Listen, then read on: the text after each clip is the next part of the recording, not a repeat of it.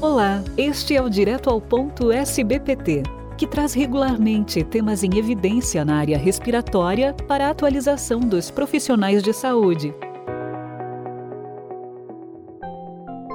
Nosso convidado é o Dr. Marcelo Alcântara Holanda, pneumologista e intensivista, professor associado da Universidade Federal do Ceará, superintendente da Escola de Saúde Pública do Ceará e coordenador do projeto Elmo, capacete para respiração assistida, visando o suporte respiratório aos pacientes com Covid-19 hospitalizados.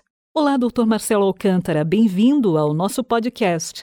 Olá, caros ouvintes do podcast da SBPT. É um prazer estar aqui com vocês hoje e agradeço ao convite da nossa sociedade em nome do professor Bruno. E o tema de hoje será o estado da arte do suporte ventilatório, Doutor Marcelo Alcântara, como surgiu a ideia de um capacete para suporte respiratório no enfrentamento à pandemia?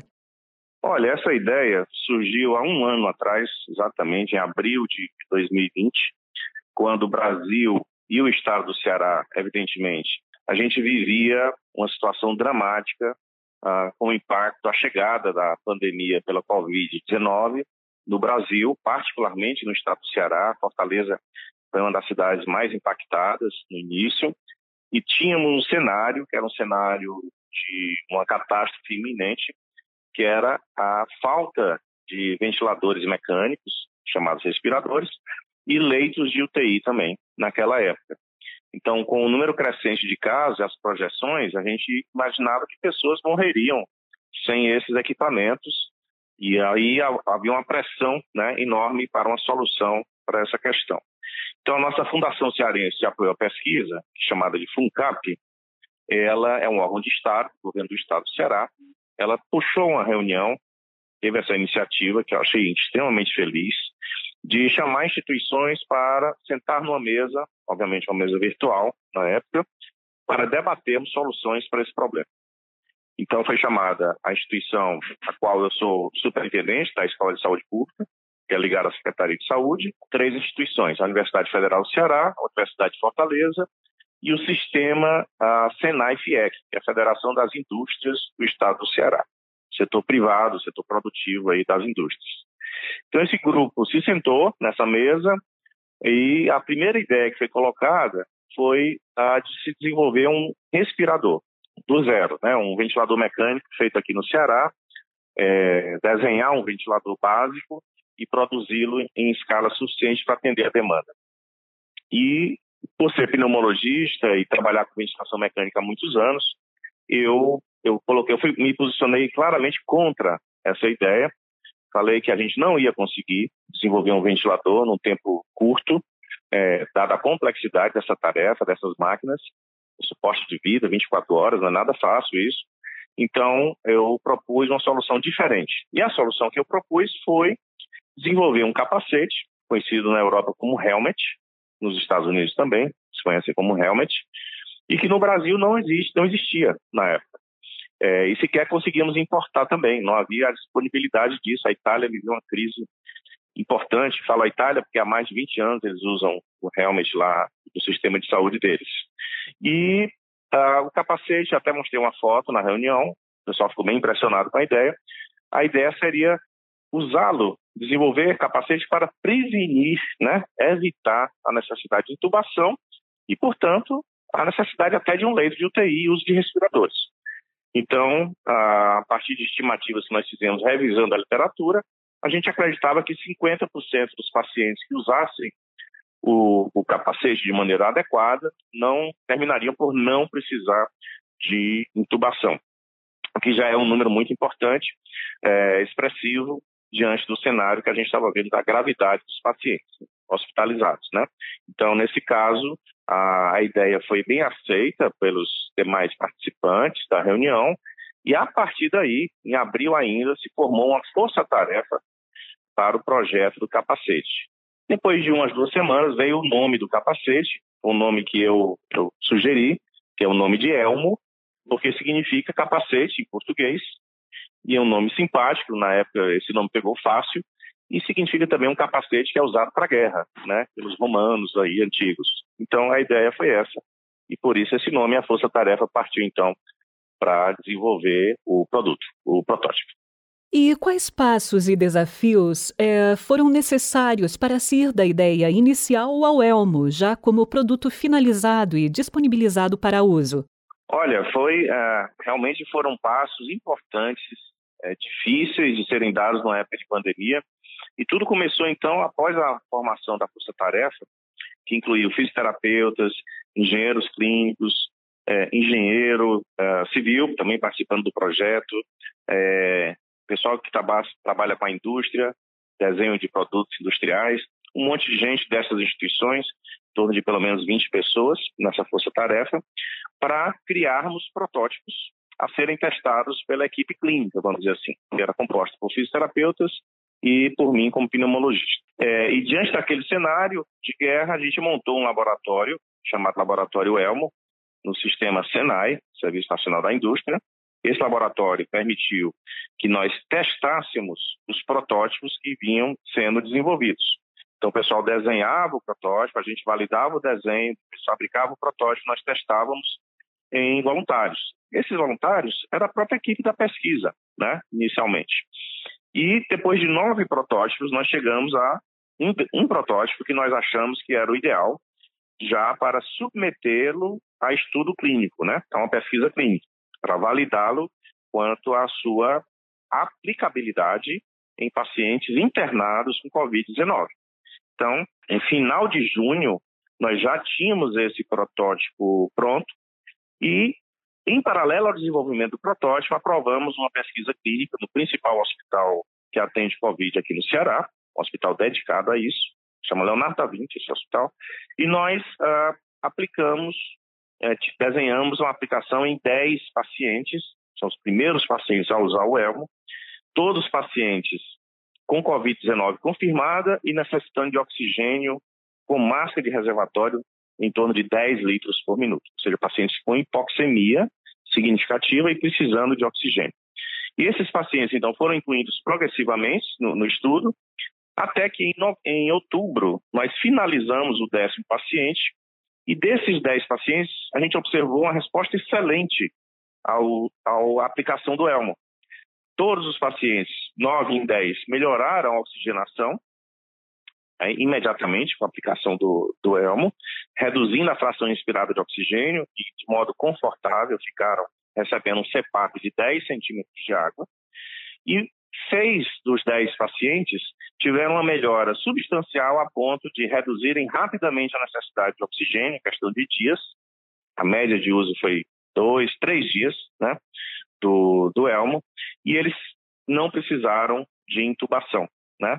Apenas uh, três dos dez pacientes precisaram de intubação. Um deles não, não usou o Elmo tempo suficiente, portanto, não permitiu análise, mas somente três foram intubados e dois vieram a falecer. Então, o resultado foi um resultado é, de segurança e efetividade, quer dizer, de feasibility, né, de aplicabilidade do equipamento, foi boa, foi fora da UTI, não foi dentro da UTI, a gente queria aplicar em pacientes é, sem, sem uso de ventilador, né, então foi usado somente fluxo de oxigênio e gás, e o resultado foi esse, o que permitiu que uma empresa aqui que faz parte do grupo da Federação das Indústrias do Ceará, chama Smaltec, é muito conhecida por produzir eletrodoméstico, ela uh, se apresentasse para ser a empresa a produzir o Elmo em larga escala participar da finalização do protótipo.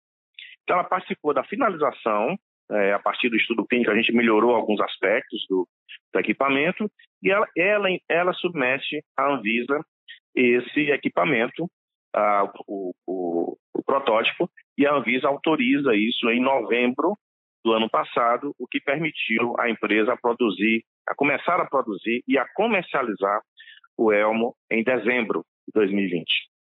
E a partir daí, é, essa foi a última etapa antes dele começar a ser usado uh, no Sistema Único de Saúde aqui do Ceará e também no Sistema de Saúde Suplementar, Claro, tudo isso acompanhado por um início também de treinamento, isso é muito importante destacar, treinamento de profissionais de saúde para o seu uso adequado e seguro. Foi feito aqui pela, esse treinamento foi feito pela Escola é, de Saúde Pública, aqui no Ceará. Né?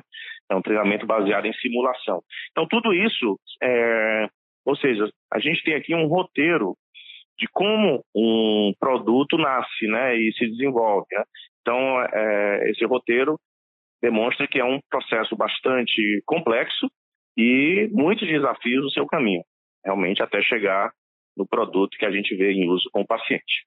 E para finalizar, doutor, quais são as perspectivas atuais e para o futuro dessa inovação e sua correlação com o estado da arte? A perspectiva atual é seguirmos com o que está ocorrendo, por exemplo, aqui no estado do Ceará, que é uma disseminação, uma difusão da inovação com sua aplicação, sua incorporação gradual no sistema de saúde, no caso do SUS, mas também no sistema de saúde suplementar, setor privado, no tratamento, especificamente por causa da pandemia, na insuficiência respiratória hipoxêmica é, por Covid-19. Então, nós já temos notícia aqui no Ceará que mais de 1.500 pacientes já utilizaram uh, o capacete Elmo no um, tratamento de suporte respiratório e temos dados, dados não publicados, evidentemente, são levantamentos feitos com as instituições que receberam esse dispositivo da Secretaria de Saúde ou que compraram é, os capacetes diretamente da empresa Maltec, que 60% desses 1.500 ah, não precisaram ser entubados, o que é um número extremamente expressivo e um número bastante animador falando-se em, em sistema de saúde. São dados ainda que precisam ser estudados, são dados preliminares, mas que nos anima bastante. Então, a, a, disseminação local no estado ela já ocorre em larga escala. Há necessidade de uma difusão regional e nacional. Para tanto, nós temos que seguir divulgando esses dados, divulgando o produto e fazendo estudos observacionais, pelo menos, mesmo que sejam retrospectivos, para comprovar a sua eficácia e segurança. No Brasil, a adoção do capacete Elmo tem ocorrido em vários estados, como Amazonas, Manaus, capital recebeu doações de elmo, não só de elmo, mas de treinamento para o seu uso também. Maranhão também foi outro estado. Temos notícia de uso em vários estados da federação de todas as regiões. Né? É, Minas Gerais também, a cidade de Uberlândia também fez um treinamento específico e houve uma doação de elmos, também isso é bacana. Vários empresários aqui no Ceará e no Brasil é, resolveram doar elmos, né? Isso, isso anima muito, porque mostra uma onda de solidariedade aí que o Brasil precisa tanto. E temos também, uh, uma, enviamos ao Ministério da Saúde, é, formalmente, toda esse, essa trajetória do elmo no nosso estado, para que o ministro tenha ciência de que existe essa ferramenta aí que pode ajudar os brasileiros a evitar intubações e mortes, né? Isso aí cabe ao Ministério da Saúde e aos coordenadores aí de protocolos clínicos uh, do Ministério uh, incorporarem ou não essa tecnologia, né, no arsenal terapêutico dos pacientes. Isso é um processo, a gente entende, é um processo natural, mas há também uma certa urgência pela pressão da pandemia. Claro que a perspectiva futura é realizar estudos, é, pesquisas é, científicas clínicas nos pacientes, tanto em estudos observacionais como clinical trials, ensaios clínicos eh, randomizados, para comprovarmos de fato o quanto essa tecnologia acrescenta ao tratamento eh, habitual, né, convencional que existe, e ao mesmo tempo disseminar internacionalmente isso através de publicações científicas. O paper que a gente escreveu sobre o nosso estudo clínico já foi submetido a uma revista. O paper de desenvolvimento do produto está no Jornal Brasileiro de Pneumologia, da prototipagem, como uma carta ao editor que fez a apresentação do Elmo 1.0, e o próprio nome já sugere Elmo 1.0, de que teremos 1.1, 1.2 e depois o 2.0. Ou seja, aperfeiçoamentos no produto e criação, criação de um produto ainda mais avançado que possa ainda uh, melhorar a qualidade, eficácia, segurança e adaptá-lo também ao uso de outros dispositivos. Então, por exemplo, geradores de fluxo, ventiladores mecânicos de UTI, poderem ser adaptados eh, ao Elmo, ou o Elmo se adaptar a eles, enfim, gerar uma, um sistema que torne o uso do Elmo também adequado para é, utilização com respiradores em pacientes de UTI. Né? Então, essa é uma possibilidade e nós já estamos com a equipe de desenvolvimento trabalhando nesse futuro protótipo aí, que seria o 2.0. Né? Então, há várias perspectivas e é muito importante essa difusão dessas ideias para que a gente possa ter mais parcerias, mais colaboradores nessa, nessa inovação. Agradecemos pela sua participação, Dr. Marcelo Alcântara. Eu que agradeço a oportunidade de estar aqui com os ouvintes do podcast da SPPT, a oportunidade de compartilhar toda essa trajetória de desenvolvimento, criação e, afinal, utilização do Elmo para os pacientes com Covid-19 e coloco-me coloco à disposição dos colegas é, pneumologistas do Brasil para nós interagirmos cada vez mais no processo de inovação da nossa especialidade. Este foi o Direto ao Ponto, um podcast da SBPT, com o apoio dos laboratórios Axê, Beringer Ingelheim, Glenmark e Vertex, sempre com conhecimentos atualizados para você. Fiquem bem e até a próxima edição.